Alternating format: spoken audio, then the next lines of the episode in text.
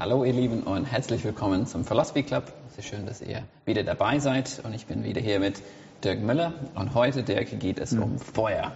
Und ähm, genau, wir haben die Frage bekommen von jemandem, der in einem Gottesdienst war und die Predigt in diesem Gottesdienst ging um die Taufe. Und währenddessen hat der Prediger das Wort Feuertaufe erwähnt und die Person konnte das nicht richtig einordnen und hat jetzt uns die Frage gestellt, was ist die Feuertaufe? Okay. Ich muss ein bisschen schmunzeln, Marc, weil ich mir so vorstellen kann, wo derjenige im Gottesdienst war.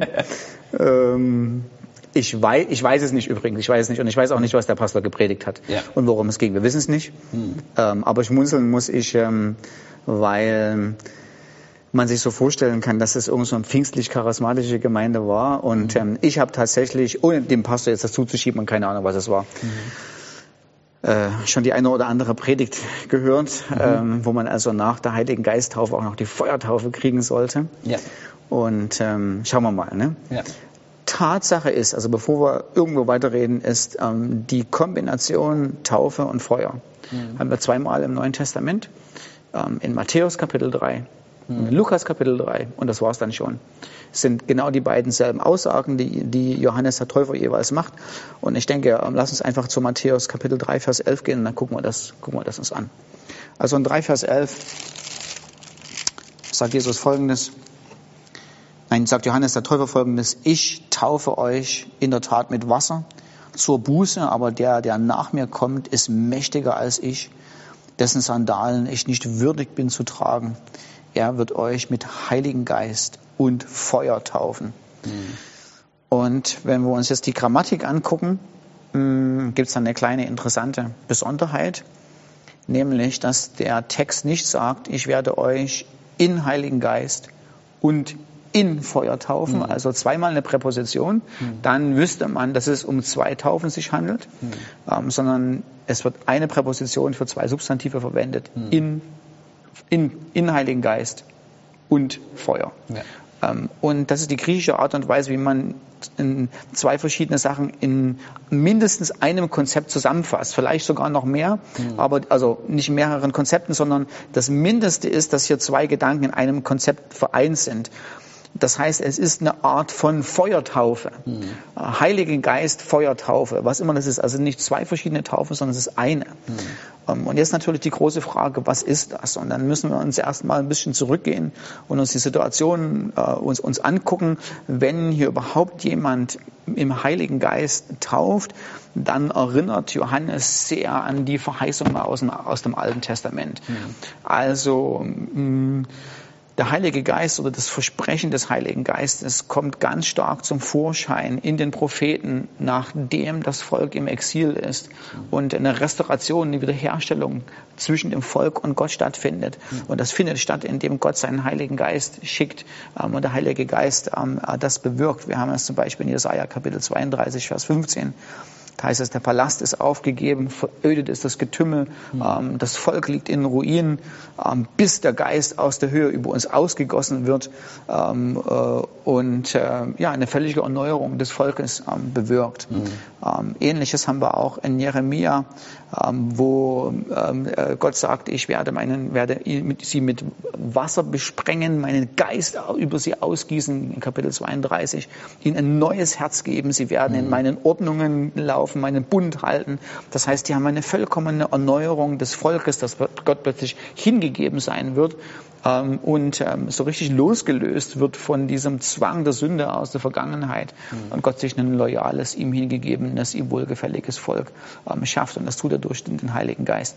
Der Heilige Geist kommt fast immer in Verbindung mit dem kommenden Messias, ähm, der der Träger, der der Bringer ähm, des Heiligen Geistes ist. Und genau das ist, was Johannes der Täufer ja prophezeit und sagt, da kommt jemand, der erfüllt die messianischen Verheißungen. Das bin nicht ich, sondern das ist Christus, der nach mir kommt.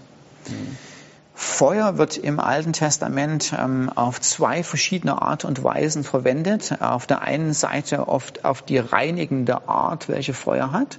ja. Und auf der anderen Seite ist Feuer auch ganz oft ein Symbol für Gericht. Und ähm, Vielleicht können wir das Ganze abkürzen, indem wir uns auf eine Stelle beschränken, wo man das sehr gut sieht und die ich in der Tat denke, dass das der Hintergrund äh, dieser Passage ist.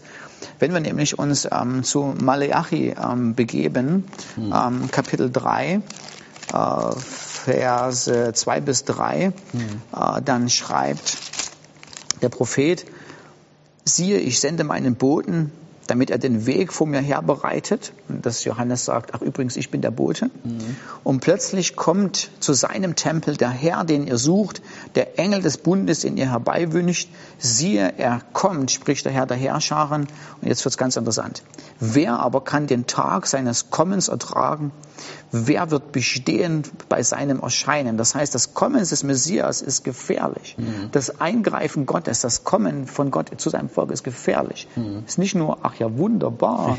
ähm, denn er wird kommen wie das Feuer eines Schmelzers. Das mhm. heißt, hier haben wir ein gefährliches Feuer mit dem positiven, positiven Auswirken ja. und wie das Laugensalz von Wäschern. Und er wird sitzen und das Silber schmelzen und reinigen.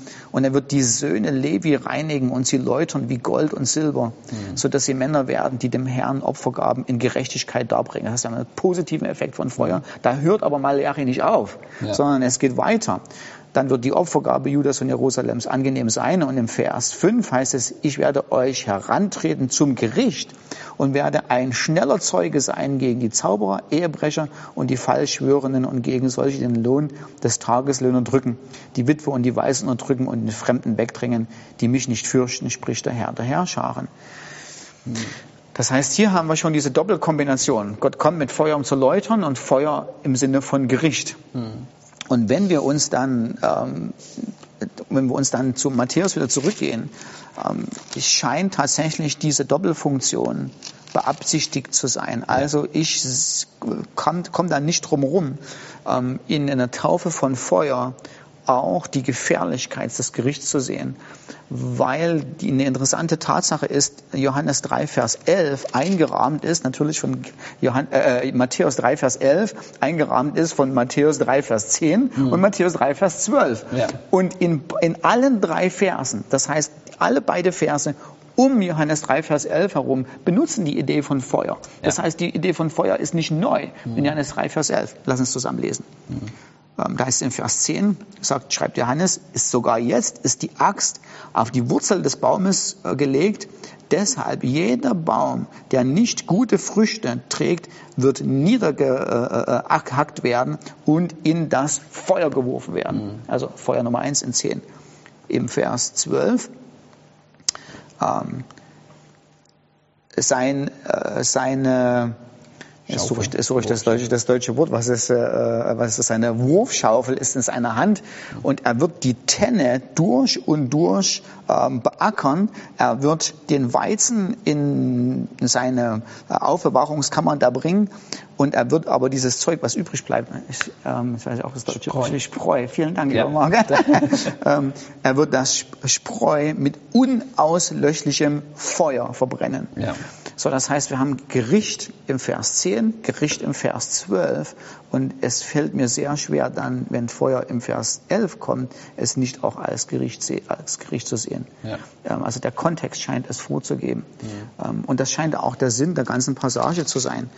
Also, Johannes der Täufer ähm, kommt und er spricht ja zu den Pharisäern und sein also der Kontext, zu wem er überhaupt redet. Er redet nicht zu irgendwelchen Leuten, die er gerade getauft hat. Mhm. Er redet zu einer großen Masse, die ihm zuhören, insbesondere aber zu den Pharisäern, die kommen und sich nicht taufen lassen. Mhm. Und, die, und die Passage geht mit Gerichtsandrohung los. Ähm, Im Vers 7, ihr Schlangenbrut, wer hat euch gewarnt, vor dem kommenden Zorn zu fliehen. Mhm. Ähm, deshalb ähm, tragt Frucht äh, würdig auf äh, würdig eurer äh, eurer Buße und denkt nicht so einfach nur zu sagen, wir haben Abraham als unseren Vater, denn ich sage euch, Abraham ist in der Lage, Kinder äh, von diesen Steinen hervorzubringen. Und dann heißt das sogar, die Axt ist jetzt schon an den Baum gelegt. Und was Johannes der Täufer macht, er sagt folgendes, pass mal auf, liebe Leute, ich bin die Axt. Mhm. So kurz vor ich, was ich mache, mit der Buße aufrufe, hm. was ich mache damit, dass ich sage, tut Buße, das ist der Moment, kurz bevor die Axt einschlägt. Ja. Jetzt habt ihr noch die Chance, Buße zu tun und das Einschlagen der Axt zu verhindern. Ja. Tut ihr keine Buße, sage ich Folgendes. Da kommt jemand, der ist mächtiger als ich. Der wird nicht sagen, Johannes, tritt zur Seite, sei mal nicht so harsch mit den Leuten, ja, ähm, komm, lassen Sie sich schön lieb haben, sondern er wird, er wird fortführen, was ich angefangen habe. Ähm, und ich kann im Gesamtkontext eben nicht nur was Positives sehen, sondern es ist die Botschaft, die Johannes hat, die er sagt, pass mal auf, Leute, tut Buße. Wenn ihr Buße tut, ähm, dann nimmt Gott euch an aufgrund eurer Buße. Wenn nicht Buße tut, da kommt Zorn. Ja. Und Johannes sagt, pass mal auf, es kommt einer nach mir, der ist viel gefährlicher, viel mächtiger, viel gewaltiger als ich. Der ist viel mehr zu fürchten. Er wird das Werk, was ich angeführt habe, fortführen und diejenigen reinigen, die Buße tun und zu sich ihm wenden. Aber er wird auch Feuer haben im Sinne von, er wird Zorn haben für diejenigen, die sich ihm nicht zuwenden, von ihm abwenden. Ähm, so, ich glaube, darin besteht tatsächlich, wir dürfen nicht so dran denken an eine Taufe, wie wir sie heute, wie wir heute denken. Im Sinne, darf ich für dich beten, dass du mit Heiligen Geist getauft wirst oder so. Sondern wir müssen eher dran denken, so dieses große Gesamtkonzept, was da Johannes der Täufer predigt und sagt, da kommt jemand, der tauft. Nicht nur im Sinne von der einmal darunter, sondern der bringt die Wucht des Geistes mit sich. Das war noch nie ungefährlich. Wenn Gott, der Heilige Geist kommt, wenn Gott, der Sohn kommt, ist das nicht ungefährlich. Also Jesus kommt nicht einfach nur so als der nette Kleine vom Christ, Nürnberger Christkindlmarkt, ja, so der keiner Fliege was leide tut, sondern er ist gefährlich für die Menschen, ähm, die sich ihm nicht zuwenden und die nicht Buße über ihre schlechten Taten äh, bringen. Und ich glaube, das ist es, ähm, ja, Also- was Johannes hier, hier predigt. Ja, und ich finde es gut erklärt. Ich kann mich noch daran erinnern, ich war in einem Gottesdienst, das war, das ist lange her jetzt, und die, die Leute haben dieses, diese Verse vorgelesen, haben gesagt, Gott, wir wollen deine Feuertaufe. Und ich habe es gelesen und dachte, Ja.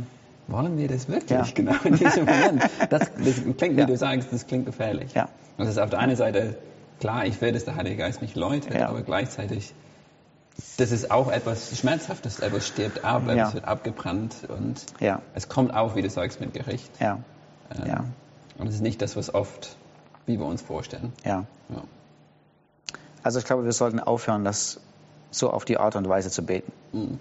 Ähm, sagen, komm mit Feuer und keine Ahnung, den, erinnere dich an Matthäus Kapitel 3 oder Lukas Kapitel Ja, 3. ja, genau. Ähm, man sollte vielleicht ein bisschen differenzierter beten, wofür man betet. Mhm. Ja, ja. ja, Okay. ja. Vielen Reicht, reicht schon. Reicht Ich schon. denke schon. Ja. Okay. Okay. Gut. Schön, dass ihr dabei wart und dann bis zum nächsten Mal.